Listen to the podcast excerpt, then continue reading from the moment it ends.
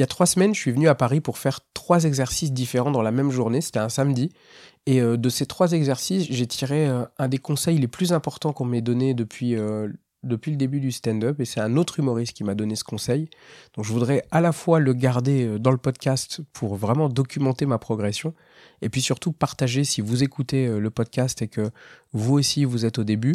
C'est peut-être un conseil qui pourrait vous apporter quelque chose il y a trois semaines, je suis allé faire euh, un, concours d'humoriste au Barbès Comedy Club qui était organisé par la Radio Move. Et j'avais travaillé des vannes. On m'avait dit euh, fais du sûr là-bas. C'est un concours, fais du sûr. Et en même temps, j'y étais allé dans, dans, ce, dans ce mood en me disant c'est un concours au vote du public. Et en général, quand c'est au vote du public, t'amènes tes potes, tu les mets dans la salle, ils votent pour toi, tu gagnes. Quel que soit ton niveau de blague, de toute façon, si t'amènes suffisamment de potes, t'as gagné le concours. Bon, comme moi, j'ai pas de potes sur Paris puisque je, n'y vis pas, bon, j'y vais pas pour gagner. Et au moment d'arriver au Barbès, je, l'ai déjà dit dans un autre épisode, hein, c'est un lieu qui a tendance à, me paralyser en tant qu'humoriste. Et, j'en reparlerai euh, dans un autre épisode probablement parce que j'ai compris pourquoi depuis. Mais à ce moment-là, quand j'arrive, il y a, euh, je crois, cinq humoristes qui s'affrontent ce jour-là. Et j'en croise un que j'ai déjà vu en plateau, euh, pardon, en open mic. Et que je sais être plus fort que moi et plus expérimenté aussi. Et à ce moment-là, je me mets à discuter un petit peu avec lui et tout, on boit un coup, euh, bref, on échange. Et je commence à avoir peur de ce mec-là. Pas peur de la personne, mais peur de son niveau de vanne. Et à un moment donné, en fait, je, je, je me compare et je compare mes vannes aux siennes. Et à ce moment-là, ça me coupe les pattes. C'est-à-dire que au moment où, puisque je, l'ai déjà vu jouer et je sais les blagues qu'il fait, le niveau de blague qu'il fait. Et moi, je sais que ce jour-là, mon sûr, c'est des blagues que j'ai écrites euh, l'année dernière, que j'ai mis euh, depuis le mois de mai à jouer, à tester. Je sais qu'elles fonctionnent, mais je sais aussi que c'est des vannes un peu évidentes, un peu trash, que je joue plus forcément aujourd'hui, mais donc je sais qu'elles fonctionnent. Donc j'ai choisi de les jouer ce jour-là en me disant fais du sûr. Et j'ai honte. J'ai vraiment honte et, pendant les quelques minutes avant mon passage, je me dis mais tu te rends pas compte, tu vas dire ça au Barbès. En plus, je croise Tanguy qui est là. Euh, enfin bref, je, me mets dans une disposition où je commence à avoir honte et je me dis mais tu peux pas dire ça, tu peux pas jouer ça, comment tu peux faire ça, bref. Et au moment de monter sur scène, je me suis filmé ce jour-là et c'est édifiant à quel point je n'assume pas ce que je raconte et ça se voit sur ma tronche. Et donc forcément, le public, il n'est pas avec moi. Et des vannes qui ont toujours fonctionné, même si elles sont un peu trash et tout, bah à ce moment-là, j'ai pas de rire. Et quand je suis en train de les jouer, je comprends pas instantanément pourquoi ça rigole pas, puisque d'habitude ça rigole, sauf que quand je vois la vidéo, je le vois sur ma tronche, je les vends tellement mal, je les assume tellement pas, que c'est normal que ça fonctionne pas. Et donc au moment de partir, je salue les humoristes, donc bah, ceux qui devaient gagner euh, gagnent, d'abord parce qu'ils ont le niveau, puis en plus bah, ils ont amené leurs potes, bon, normal. Donc pas de débat là-dessus. Et au moment de partir, donc je salue tout le monde, et il y a cette ambiance un peu particulière que vous vivrez aussi ou que vous avez déjà vécu, qui est quand t'as moins bien marché que les autres, on te salue poliment, mais eh, tu fais pas partie du groupe, tu le sens de toute façon. Et ensuite, je trace vers un open mic à la Villette, il y a un truc chez moi, c'est que je déteste être en retard. Je préfère être bien trop à l'avance que d'être en retard. Et donc je, file à la Villette, c'est un open mic, et là à ce moment-là c'est un exercice totalement différent parce que j'y vais pour tester des nouvelles blagues. Et quand j'arrive là-bas, je suis quasiment 45 minutes à l'avance, donc je m'installe, je bosse mon carnet, machin, je croise des humoristes qui arrivent au fur et à mesure. Et dans cet open mic, on se retrouve avec beaucoup plus d'humoristes que ce qui était prévu. Il commence bien après l'heure qui était prévue aussi, mais c'est des choses qui arrivent euh, dans tous les plateaux, les open mic.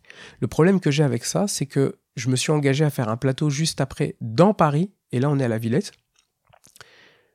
Et je, comme je l'ai dit, j'ai un vrai sens du timing. Il faut que je sois bien à l'avance. Et le problème, c'est que plus on commence en retard, et plus je me vois arriver en retard sur le plateau d'après. Et ça me met pas à l'aise. Et je viens défendre des nouvelles blagues, mais je suis en inconfort, cette fois pour une autre raison qui est plus liée à la nature de mes vannes. Je les aime beaucoup et je vais les tester. C'est juste que dans le timing, je me sens plus à l'aise. Donc au moment de passer, et en plus c'est un exercice de 3 minutes, j'expédie mes vannes à une vitesse et je les défends pas autant que je voudrais ou pas autant que j'aime les vannes parce que mon idée c'est allez dépêche-toi parce que t'es en retard et remballe. Et donc au lieu d'exploiter même mes trois minutes, qui est un format très court et que je déteste en plus parce qu'il n'est pas propice à moi développer mes idées, et ben du coup je me retrouve à courir, courir, courir et puis euh, je remballe mes affaires et je m'en vais. Et sur la route, quand je regarde la captation, je le vois à nouveau que que je, je presque je suis pas là. C'est mécanique. Je, je, dis des mots, euh, je déroule, mais euh, tu vois que je défends pas à fond ce que je suis en train de faire là. Et puis j'arrive au plateau juste après, je suis euh, dans les temps. Je croise des humoristes, euh, le plateau se passe bien. Je vais le citer parce que c'est un plateau que j'aime bien qui s'appelle le Polyhumour au Kibélé à Paris. Et j'arrive et, je, croise je croise un humoriste qui fait le line-up et puis qui me dit tu, tu peux passer premier? Et sur le ton de la plaisanterie, je lui écoute, après la journée que je viens de vivre, ça, ça fera l'apothéose. Et il me dit, ah bon, c'est pas bien passé? Et je veux pas faire le mec casse-couille qui se plaint et tout. Donc je, lui dis vite fait, ouais, je fais un concours, c'était pas ouf. Puis là, je sors d'un open mic. Euh, bref, il me dit, tu sais quoi? Je passe premier, tu passes deuxième. Et je trouve super cool que cet humoriste euh, décide de passer premier euh, pour m'épargner moi. Enfin, vraiment, chapeau. C'est son plateau et le mec qui s'inflige de passer premier, chapeau. Et je fais le plateau et ça se passe bien et je me filme à nouveau. Euh, et, j'ai des rires. Et je suis dans une bonne ambiance. Et à la fin du plateau, je dis à l'équipe d'organisateurs, qui est une équipe de potes, je leur dis franchement, je tiens à vous remercier. Parce que j'ai pas une journée ouf, mais le fait de finir avec vous, je suis content. Et comme ça, je suis encore plus content. Donc merci, franchement. Et bah voilà, on a une interaction là-dessus. Et au moment de sortir, l'humoriste qui a accepté de passer premier, il vient me voir euh, et, il me débriefe. Il me fait un conseil, là, comme ça, un peu, euh, il me fait des retours, ce que je lui avais pas forcément demandé. Mais je sais que c'est un, humoriste plus expérimenté, qui a son spectacle. Je l'ai vu jouer plusieurs fois et j'aime beaucoup ce qu'il fait. Et il me dit, euh, c'est bien ce que tu fais. Je dis, bah écoute, merci, ça me touche. Et il me regarde et me dit, mais par contre, t'excuses pas d'être là. Et je comprends pas son conseil. Enfin, je, je comprends pas pourquoi il me dit ça. Et donc, j'essaie de lui faire préciser. Et, il me dit, tu vois, tu fais des vannes, t'as des bonnes vannes en plus et tout, mais on a toujours l'impression que tu t'excuses d'être là, le fais pas. Et il s'en va. Et vraiment, euh, je suis assez confus là-dessus parce que je comprends pas exactement ce qu'il veut me dire. Donc euh, bah, je bois mon verre, on finit par discuter, je les salue, je les remercie à nouveau. Au moment où je m'en vais, il me dit écoute, euh, t'es le bienvenu, renvoie-moi un message d'ici 2-3 mois qu'on ait le temps de faire passer d'autres personnes, mais c'est bien ce que t'as fait renvoie-moi un message et puis euh, tu reviendras avec plaisir. Donc je me dis cool, bon objectif atteint. J'étais venu pour jouer, pour me, rendre un peu visible. On me fait un retour que j'ai pas bien compris, mais ok. J'ai une possibilité de rejouer sur le plateau que j'aime bien. Eh, la, journée se termine bien. Je rentre à mon hôtel, je suis fatigué, je vais me coucher et je comprends toujours pas ce qu'il veut me dire. Et le lendemain, je reprends le train pour rentrer chez moi et ça commence à cliquer. Je revois les prestations du Barbès, je revois celles de l'open mic à la Villette, je revois celles du polyhumour et je comprends. Je suis dans le train et là ça pop, je comprends. Je vais être dur avec moi, mais ce que je fais des fois c'est un peu c'est un peu sinistre du point de vue du public. C'est-à-dire que quand tu es en open mic, quand je suis en open mic, il y a toujours, et, et vous le verrez peut-être ou vous l'avez déjà vu, ce commentaire en temps réel de l'humoriste qui dit ouais je vais le garder, ouais ça c'est pas ouf, ah ça c'est bien. Et en fait je fais ça en plateau aussi à ce moment-là.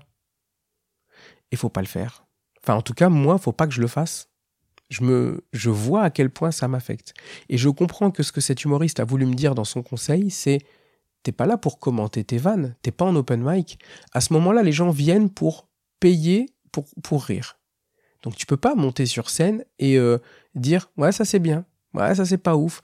Et je vois au polyhumour, en fait, à un moment donné, j'ai deux vannes et, euh, et je fais, euh, comme elle fonctionne pas comme je voulais, je fais ouais, ouais, je vais pas la garder celle-là. Et c'est pas le bon, le bon exercice pour dire ce genre de truc. Je me dis, comment tu veux espérer que des gens donnent 10 ou 20 balles à la fin si toi-même tu reconnais que le travail que tu viens de fournir est pas ouf? Et c'est ça, euh, s'excuser d'être là. C'est que dans mon attitude et dans le commentaire que je fais sur mes vannes, je suis pas un humoriste professionnel qui est venu faire rire des gens. Je suis encore un mec qui est en apprentissage et qui se dit je suis désolé, hein, les gars, je vais peut-être vous faire rire par rire. Je sais que je suis pas ouf. Comment tu peux espérer que les gens rigolent avec toi si tu leur dis déjà que tu penses que t'es pas ouf? Et ça fait trois semaines qu'on m'a donné ce conseil maintenant, et ça fait trois semaines que je travaille mon attitude là-dessus euh, dans, dans les plateaux que j'ai fait depuis. Et putain, mais qu'est-ce que ça fait du bien de changer ça Je suis allé jouer hors de Paris cette semaine, et je suis arrivé vraiment en mode pas conquérant présomptueux, mais conquérant, euh, je sais que je suis drôle, j'ai confiance dans les vannes que je vais délivrer, elles me font rire, et, j'aime beaucoup les idées qu'il y a derrière. Et waouh, l'état d'esprit et le résultat qui est lié, c'est plus du tout la même chose.